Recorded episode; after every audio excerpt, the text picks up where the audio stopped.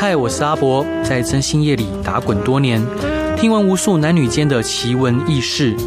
现在就让我带你一起揭开征信社的神秘面纱。欢迎收听《征信话大冒险》。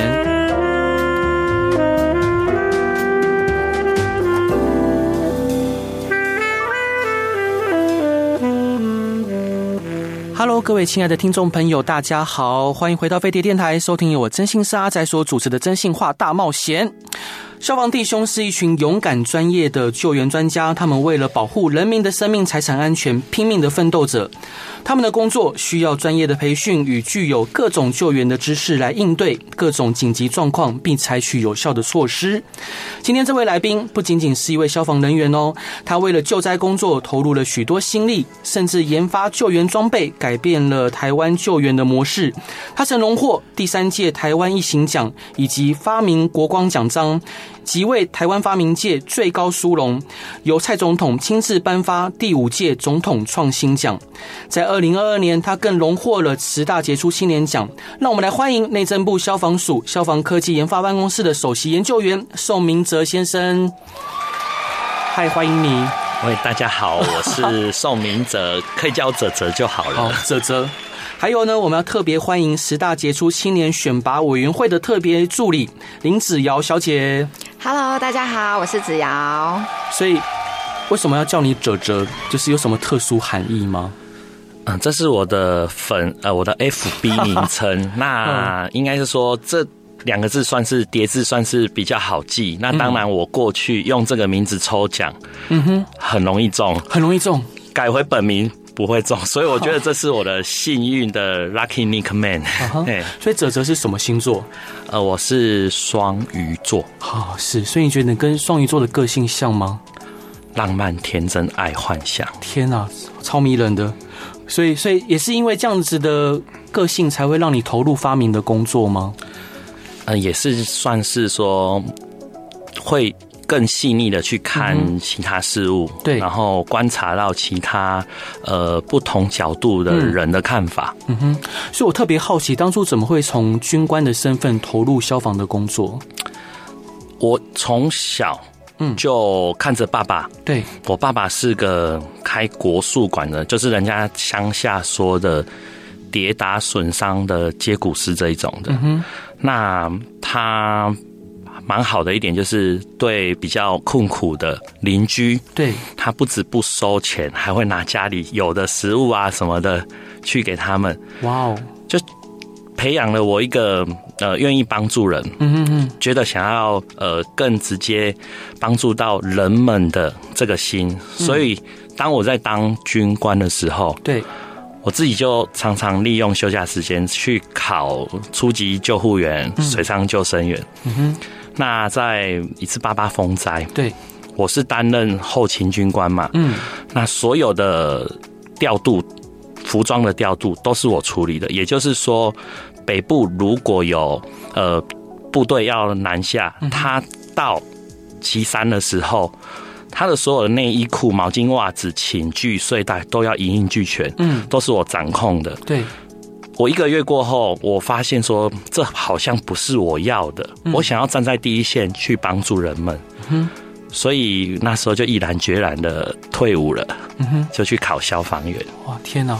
因为我自己本身也是一名义消，所以我对消防弟兄的工作非常的，就是跟我觉得跟消防弟兄相处是很开心的。而且是完全没有任何压力的，包括我们消防弟兄，我们敬酒的时候就是一定只能用一只手，对，只能单手，对，不管对谁都是一样。所以子瑶知道为什么吗？我不知道。好，所以哲哲要分享给子瑶伙伴听吗？这个因为我没有在喝酒，因为我们如果两只手的话是用来拉水线的啊，对，所以我们敬酒的话，就算今天是总统啊，或者是行政院长，我们只能用一只手敬酒。对。所以我觉得跟消防弟兄相处在一起是很很很开心的一件事情。所以想请教泽泽，就是想要发明呃水域专用遗体袋的念头是什么？我应该先提到说，过去嗯消防救难人员在打捞遗体的过程，对，是没有所谓的遗体袋，也没有所谓的白布可以使用。嗯，也就是说，我们是几乎以徒手的方式下去做救灾的。对。那我要另外说到的是，一年水域死亡的民众大约有七百左右，哇，是是还蛮多的哦。那表示说每天都有消防人员要面对这些问题。嗯，那我曾经遇到的第一件就是。我必须要跳到水里面，跟三位同事跳下去，用抱、用拉、用扯的方式，把它拖到岸边。对，岸上，那岸上放在马路上，让它在柏油路上曝晒。嗯，那我在收装备的时候，就有一个老奶奶，乡下老奶奶会开着助行车，然后下车之后，她拿那个所谓我们说的四脚兽嘛，在那边助行器慢慢走，慢慢走，走到。那个遗体前面，哎呦，西朗哎，嗯嗯嗯，我在旁边看的时候，我就觉得说，这个如果是我的家人，对，人来人往被这样看，嗯，他已经很不幸遇难了，对，还要这样没有尊严，嗯哼，如果是我，我会觉得我很难过。那是不是我们有一些更好的方式、更好的装备可以去改变呢？嗯哼，啊，所以就因此就起了发明的起心动念。嘿，是是，那哲哲，您刚提到说，就是在你呃整个从事消防工作的过程中，有很多很多的故事，有故事是特别恐怖的，可以说看看吗？呃，也是说到，如果恐怖的话是打捞的部分嘛，它算是恐怖中带有一点温馨。那个我不知道是不是温馨。是呃，我们说的鹿港在去年有发生那个我们说的蛇蝎女凶杀恩客的案子啊，是那个案子是他把一个男中年男子。啊，是就谋杀了，丢在水里面。对，那我们发现的时候已经是一个月后的。嗯，所以我们面对的是一个月后的遗体。对，那很快的，我就跟同事一起运用我研发的水面作业型遗体袋。嗯哼，这个遗体袋好处就是说，我们直接在水面上直接把它包起来。对，拉链拉起来。嗯，我们不用去碰它。对。但是在拉的过程中，拉到它的上身，哎、欸，卡到东西了啊！是 对，然后我们怎么扯都扯不掉。嗯嗯，其实我们消防人员也不希望看到遗体，嗯、所以我们盖住之后，我们不会随便掀开。对，所以我们用手下去摸，一摸，哎、嗯欸，怎么会有绳子？嗯嗯嗯，再往下摸，怎么会有石头？嗯嗯嗯，我们就直觉说这不对。嗯，这不是普通的溺水案件。对，所以。跟岸上说我们要捡到的时候，警察也很敏锐，就开始赶人说：“嗯，这是刑案现场。”是对。那他头上是有套塑胶带的，嗯，哎，我们以为是飘过去盖住的，对。那事实上，我学长他稍稍微一拨，嗯，那个味道出来了，嗯嗯，那个味道是怎样形容的呢？其实水域的遗体是所有我们消防人员面对最恐怖的遗体。为什么？嗯，他的脸部表情是。保留他最后一刻的啊，是那个面貌。嗯，那遗体腐化的程度，以一个礼拜来讲的话，嗯，是死老鼠加那个很潮湿的棉被，嗯，乘以一百啊。那一个月后呢，嗯，的感受就是那个所谓的收水，啊啊啊，枕头往你鼻子嘴巴盖过去，是那个感受。那我学长他在剥那个塑胶袋，是一剥，那整个味道整个爆出来。我们戴两层口罩，嗯。那我们发现那个塑胶袋也没办法解开，那这个绝对是凶杀案。那我们就把呃石头那些线剪掉之后带上去，拉起来也很顺利，把它带到岸上之后，对，因为我们没有碰触到遗体，嗯，也没有过多的呃把它的就是拉扯，所以它的指纹，嗯哼，所以基证都还存在，所以四天四天就破案了，是是哇。那四天破案之后，再过一个礼拜，我接到一个、嗯、呃很奇妙的电话，一个台北的姐姐，她打电话到分队来找我，嗯，说呃她感应到鹿港有一位中年男子，嗯，他很感谢我啊，因为我好很完整的把他带上来，让他顺利破案，嗯哼，所以他会用他的方式来感谢我，是是。那这个感谢的方式就是隔天我接到电话，说我获得总统创新奖的复选资格，通过第一关阶段了。哇，太！这是我觉得蛮巧的一件事情。是，感谢主，感谢主。所以，呃，哲哲在研发这一个水域专用遗体袋的时候，遇到哪一些挑战？然后你是如何克服？第一个最大的挑战就是，嗯，我那时候是 nobody，嗯，厂商不认识我，不知道我是谁啊，啊？那怎么会随随便便就听我的意见要跟我合作呢？对，所以我足足花了两年的时间，嗯哼，去跟他沟通，去跟他涂来涂往，电话、电子信箱，甚至用炉的，嗯，那两年之后才愿意见我，然后我们才开始做打样测试的动作。两年，所以你努力了整整两年。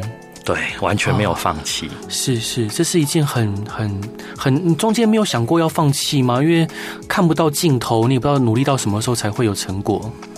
我过去是中华民国的少校军官啊。哦，是。那军旅过程中，那我学习到是身为一个中华民国的军官是。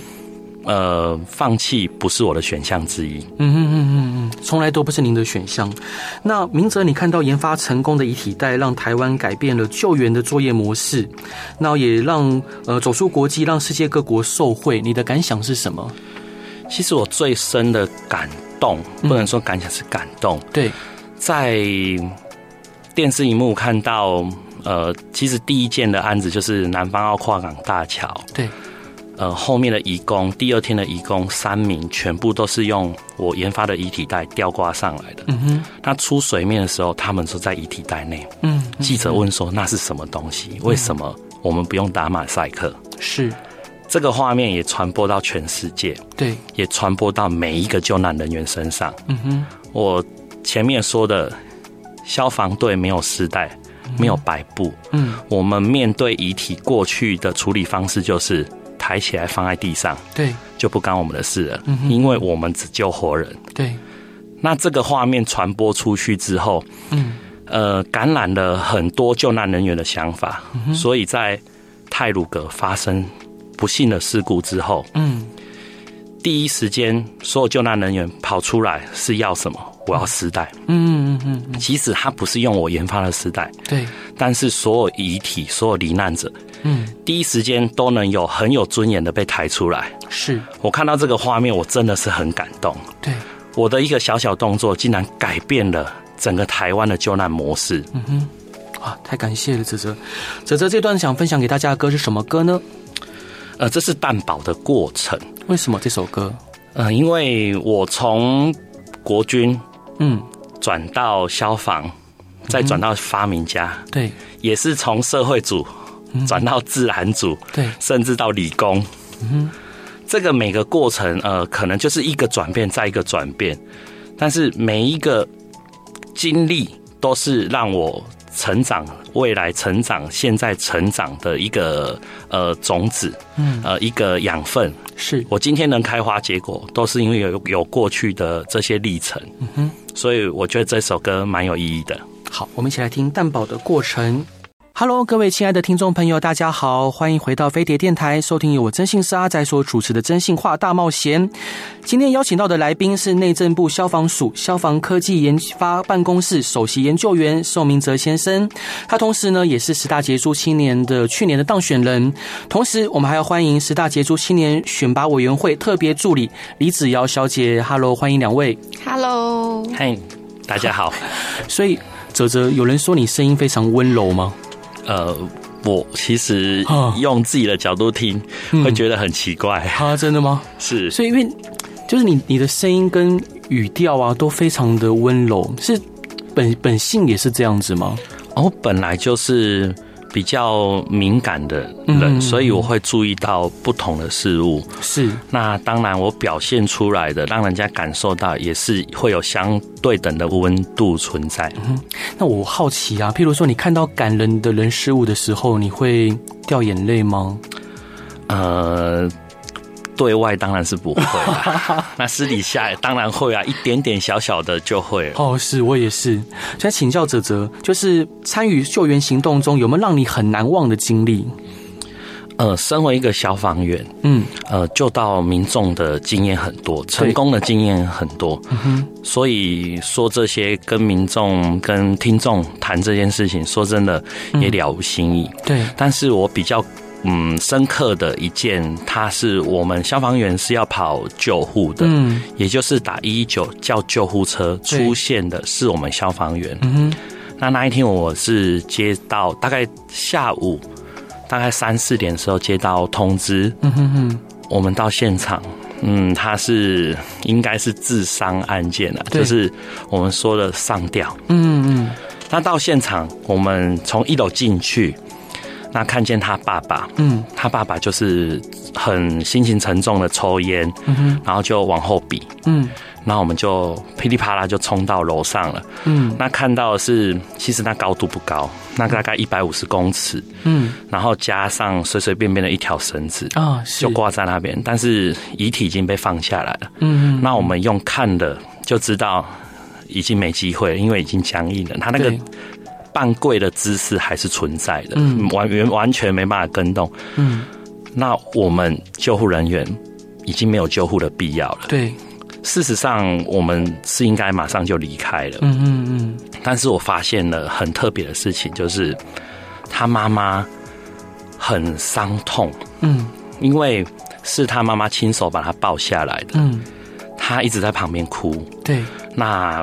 又不敢让我们看见，就像我说的，我们是很爱面子的人，我们不会在外人面前流眼泪。对，那他在旁边，呃，打开窗户让风吹，嗯，我就过去跟他讲说：“阿姨，嗯，事情发生了，我们只能面对。”嗯，然后那个阿姨就跟我说：“我心好痛，嗯，我的心好像被挖掉一块肉一样。”嗯嗯嗯。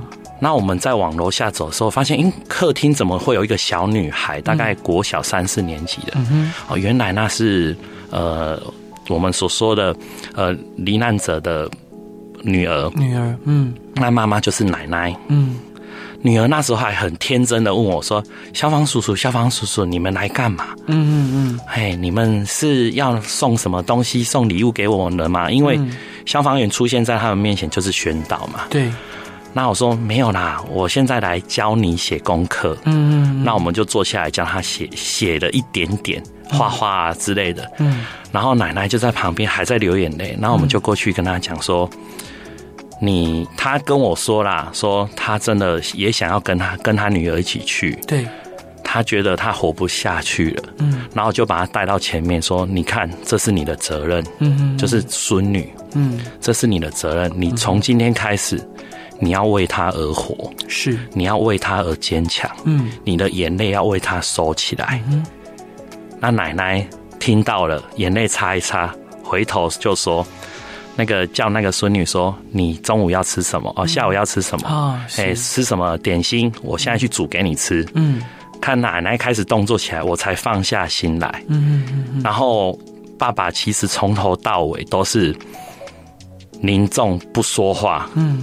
那我知道大概是什么一个情况，所以我把大爸爸带到楼上去。其实他是压根不想上楼的。嗯嗯嗯嗯，我还是要带他上去面对。嗯，他看到他女儿的时候，他眼泪整个出来，大声痛哭。我说：“你该哭就要哭。嗯，你该把你的情绪释放出来，你就应该做。嗯嗯。那我们现在哭一哭之后下楼就应该收起来。对，好好把后事处理好，好好把你孙女照顾好。嗯哼，这个整个完成之后，我们才让他签名离开。嗯，那事实上我们要不要做这么多事情，并不用。嗯哼，我们只要拍拍屁股就走人了。嗯，但是我觉得我们身为第一线人员，除了是一份专业，对。民众对我们还有一份信任感，嗯，所以我们第一时间给予他们心灵的照顾，嗯哼，会避免掉他这辈子往后的创伤，嗯，所以这个故事其实说到现在，我还是蛮感动的啦。对，我明白，嗯。嗯，所以想请教哲哲，就是在参与救援行动的过程中，有体悟到什么人生的启发吗？在抢救的过程中，我们其实发现，其实人命很坚强。嗯也很脆弱，嗯，那所以，我人生观一个很大的改变就是，我认为我今天想到的事情，我需要去做对的事情，嗯，我就一定要去做。对，我不希望等我真的发生事情，还是等我年老了之后，不能动作的时候，才来后悔当初为什么我们我没有去做这件事情。嗯哼。那伙伴想请教你，因为我们常投入救灾工作啊，不管是自己我们救护的人员，或者是我们的消防弟兄，有的时候看到他们可能不幸离开，我们都会有很多的压力跟创伤。那泽泽是如何去排解的？很多人的排解方式都不太一样啊。嗯。那更重要是需要专业的人士引导。那我是比较特殊，因为我靠吃啊，所以我的身材因此有一点 是，对，所以这部分还有当然是有找朋友。呃，就是身边的朋友一起来，呃，聊这些事情。那当然是要看，有的人是不愿意听这些恐怖的事情的。嗯嗯，对，那有些人愿意听的，那发泄完之后，心情就会比较好了。嗯，所以其实我们在参参与呃火灾现场的过程中，最害怕的好像是遇到闪燃。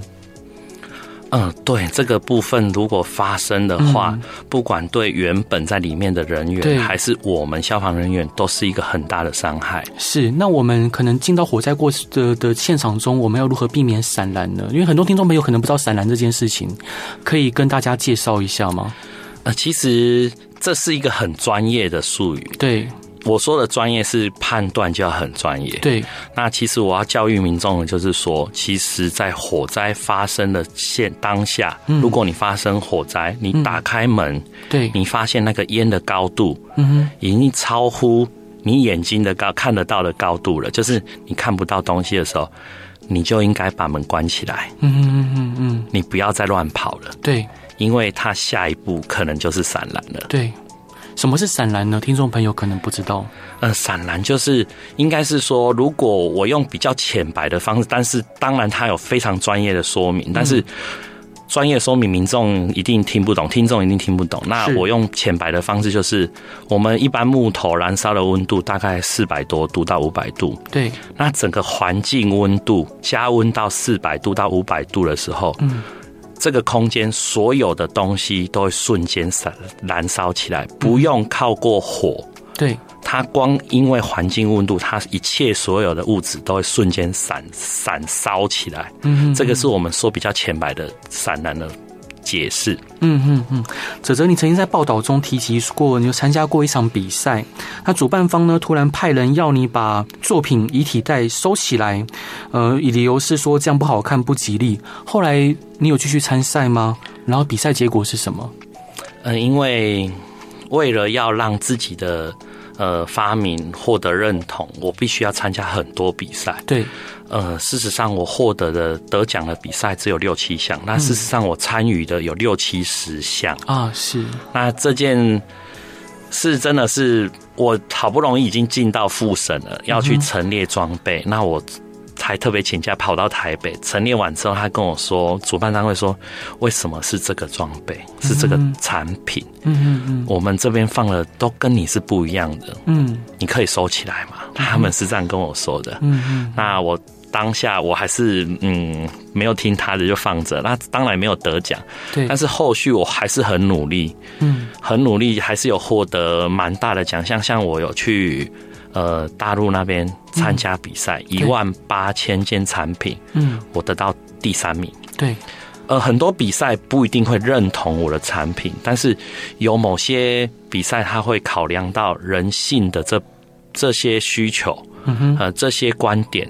那我就会因此而得奖。嗯，那想请教哲哲，如果说也有年轻朋友他想要投入消防救灾的工作，又或者是可能有一些民众他想要担任义消，您对于他们有什么样的建议呢？或者是你觉得投入救灾工作需要具备什么样的特质？救灾要投入这个我们所说的，不管是专业还是呃兼职性的，我说的义消的部分，嗯。第一个特质就是鸡婆啊，是 你不够鸡婆，没办法做这件事情。真的，嗯。呃，第二个你要有不求回报的心，嗯，因为不见得你去协助的那一那些人会跟你说感谢。对，我们很多的成就感是来自于自己以及自己的同事，并不是被救者。嗯哼，对，除了有这些以外，还有一个，你的心里要能承受你所面对那些大家不愿意看见的，不管是遗体。还是破碎、支离破碎的，我们说也是遗体的。对，对，这些都是我们必须面对的场合。嗯，对，所以这些心理素质建立起来，你就可以成为一个消防人员了啊。是，所以哲哲伙伴这一段想要分享给大家的歌是什么歌呢？呃，这个歌曲是我们台湾艺行奖的主题曲啊，是它算是在鼓励大家有呃在社会上有不一样的想法，要勇于站出来。嗯，对，不要成为大家就是我们说的，我们只会想想的那一个人。嗯、我们有对的事情站出来去做就对了。是，我们一起来听这首歌，有你在身旁。Hello，各位亲爱的听众朋友，大家好，欢迎回到飞碟电台，收听由我征信社阿宅所主持的《真心话大冒险》。今天邀请到的来两位来宾，然后刚刚分享的故事都非常的迷人，而且令人动容。邀请到来宾呢，是我们消防署消防科技研发办公室的首席研究员宋明哲先生，还有我们十大杰出青年选拔委员会的特别助理李子瑶小姐。Hello，欢迎两位。Hello，大家好。所以想请教泽泽，当初什么样的机缘让你想要参加十杰的选拔？呃，其实当初没有想那么多，啊，但是想说有比赛就参加，嗯，有比赛就参加，所以这是我第二次参加了。嗯，那第一次其实是没上，嗯，然后第二次是那个十杰选拔委员会的总干事自己打电话来邀请我，啊，那我当然还开了一次玩笑说，你去年没让我上，那为什么我？对，那为什么我今年还要报名？嗯、那当然，我也报名表早就寄出去了。是 是是是，所以伙伙伴，接下来你还有要研发其他的产品吗？接下来有什么规划？呃，其实发明的概念已经建立起来了，看事情角度已经不同了，嗯、所以我们研发的方向以及装备会越来越多。是，那那。包含我们现在除了遗体的处理以外，我们还要保护到消防人员，对，已经保护到民众，嗯，然后关心到消防人人员休息的价值，嗯哼嗯，这些都是我们正在努力的。是，那想请教泽泽，就当选十大杰出青年之后，您的人生有哪一些改变呢？既然我是研发人员，我是创意派的，当然我不能以一般的时节是一样的。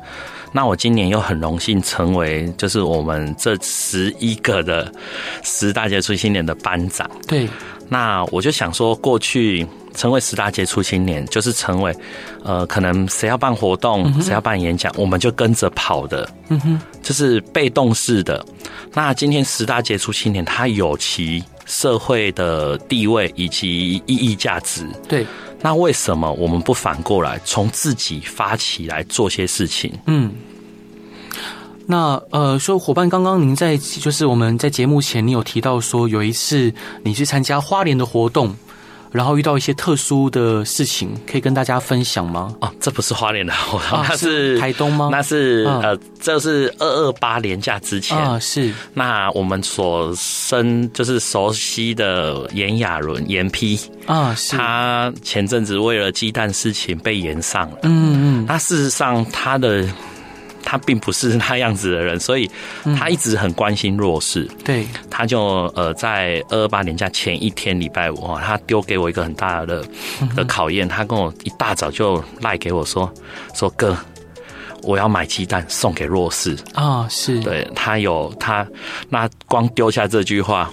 我就开始打了一整天的电话，嗯嗯嗯，真的很难找。对，到最后是靠到我朋友，我自己以前在埔盐乡服务的朋友，还有乡长协助之下，我们拿到了七篮，总共一千四百颗、一千五百颗的鸡蛋。哇，是，然后送给弱势。嗯，那除除了独居老人，嗯，还有育幼院。对，那就是偏乡育幼院哦。那在送的过程中。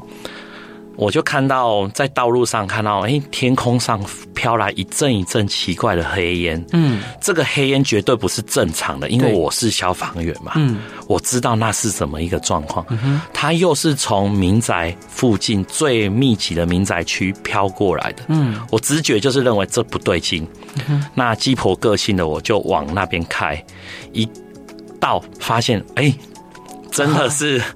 人家都说了灰而处，嗯，哇，它后视整间整个烧起来通红了。那那个我们说的，它的烟呐、啊，已经降到我们人体的高度，眼睛的地方了。嗯，那再继续下去，就可能会说，我说我们刚说的闪燃会发生。对，结果屋主还在里面说他想要尝试哪一些东西，想要灭火。嗯，我就赶快把他拉出来说不要再进去了。对，那里面还有谁？先确认，我们先要把人赶出来，确认里面没有人。嗯。烧财物没关系，人命才是最最有价值的。是，然后再把隔壁邻居赶出来。那隔壁邻居也很好玩啊，他站在门口，嗯、啊我啊我被照不？我就说啊，都要烧到你，为什么不跑？嗯，对，而且他跟我进去就是看了一圈之后，我们出来，光走进去出来这一分钟的时间，隔壁栋哦，嗯，那个烟已经把我们两个呛到，让我们两个没办法正常说话了。那更不用说原本的住宅，那。把火就是稍微跟现场，就是火灾那时候跟现场消防队交接完之后，稍微指挥了一下，我就离开现场，因为毕竟不要干扰到人家救灾。回去上网，我把这些特殊的经验 po 上去，结果没想到那个受灾户，对，是我们十大杰出青年选拔委员会的呃接待组组长。啊，是是，他还有跟我们两个，我跟炎亚纶合照的照片呢。他说这是他爷爷家，嗯。哇，没想到，光听到这个故事，我跟炎亚纶两个我都说，哦，真的鸡皮疙瘩都起来了。嗯，哎，一个善缘开始就这样子，然后更神奇的是说，呃，那那个接待组组长，嗯，他们夫妇在听我得奖完的感言之后，对，他们有一个善心协会，嗯，有在排捐赠啊，或者是购买什么呃东西送弱势，那。一排一应该来讲都要一两年，对。结果没想到隔两天他们说下来了，嗯嗯嗯，他要捐遗体袋了。研我我研发的遗体袋的案子已经通过了，啊，是。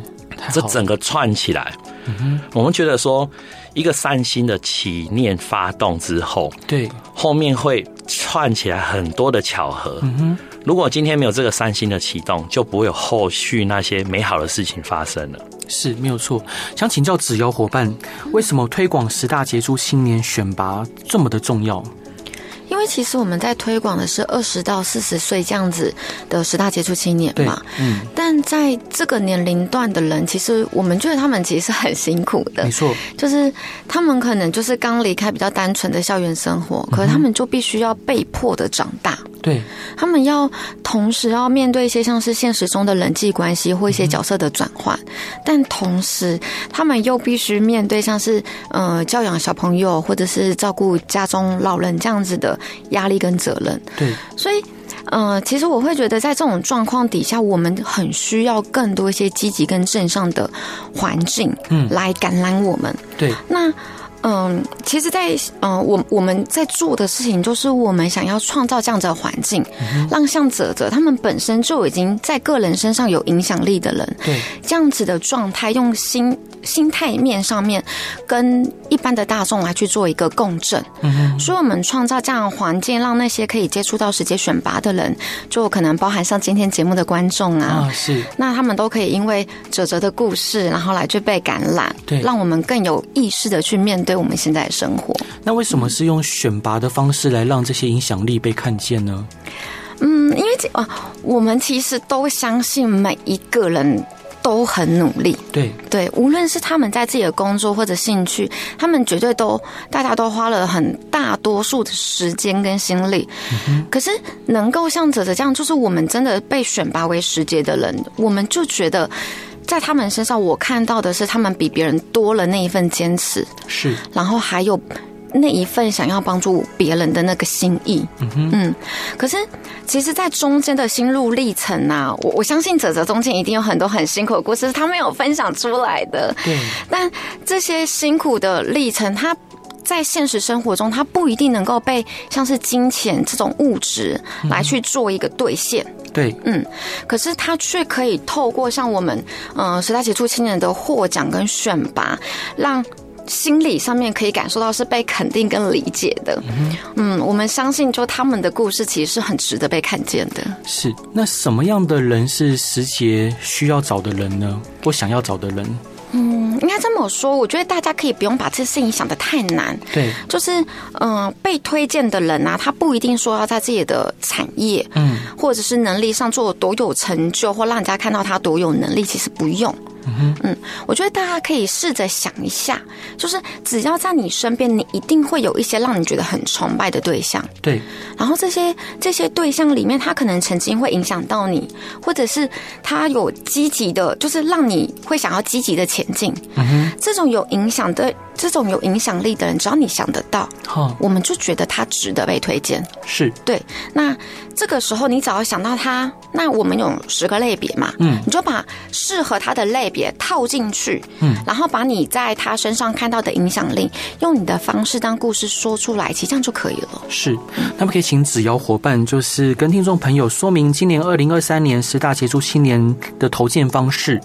好，那呃，第六十一届的中华民国的十大杰出青年的选拔活动，我们已经开始了。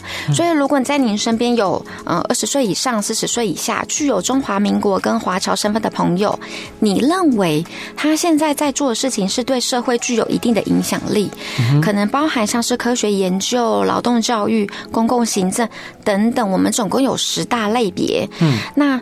他在呃这上面也有一些创新跟改革的成就，都欢迎大家可以推荐给我们。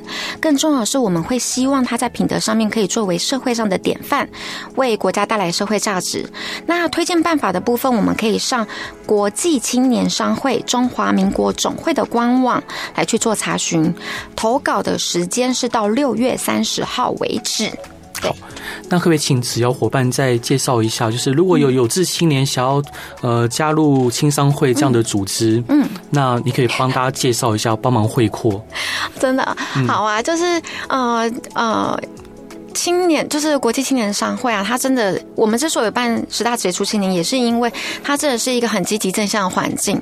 然后他其实没有，就是大家可能听到商会会有点害怕，想说会不会是一些像是推销啊，会有很多这种东西。其实大家不用害怕，我们的商指的是商议，嗯、那其中有很多包含像是学习的环境，或者是策办活动的一呃学习的能力的展现跟学习。嗯，对。那如果大家只要身边有十八到四十岁的话，呃，青商会的话是十八到四十岁。对，那如果身边有这样的朋友，或你自己本身可能，嗯、呃，工作上面是比较。嗯、呃，可能比较小小，想要多认识一些朋友的话，其实都可以来到嗯青商会来做学习。那一样可以透过官网，就是我们可以介绍你一些比较临近，就是住宅地的嗯、呃、商会的部分来去，就是大家可以来进进来跟我们一起学习跟交朋友啦。好，是，谢谢子瑶伙伴。那子瑶伙伴最后一段想分享给大家的歌是什么歌呢？啊、呃，我想推荐给大家的是魏佳莹的《不完美不后悔》。好，很有很像处女座的歌。为什么我想分享这首歌？因为其实这首歌它，我觉得它很温柔，嗯，它含容了很多自我成长时候的情绪，可能辛苦的、难过的，甚至自我谴责或伤害，嗯。可是它用一种非常轻松的旋律跟一种嗯温柔的歌声，对，从让我们理解到从理解到放下，甚至我们可以慢慢前进的过程。今天很谢谢泽泽伙伴跟子瑶伙伴上节目来玩，也希望各位听众朋友喜欢今天的节目，然后。如果有任何想要问的问题，或遇到任何疑难杂症，都欢迎来到真心是阿宅的粉丝团与我分享。再次谢谢两位，谢谢，谢谢大家，晚安，拜拜，拜拜。拜拜。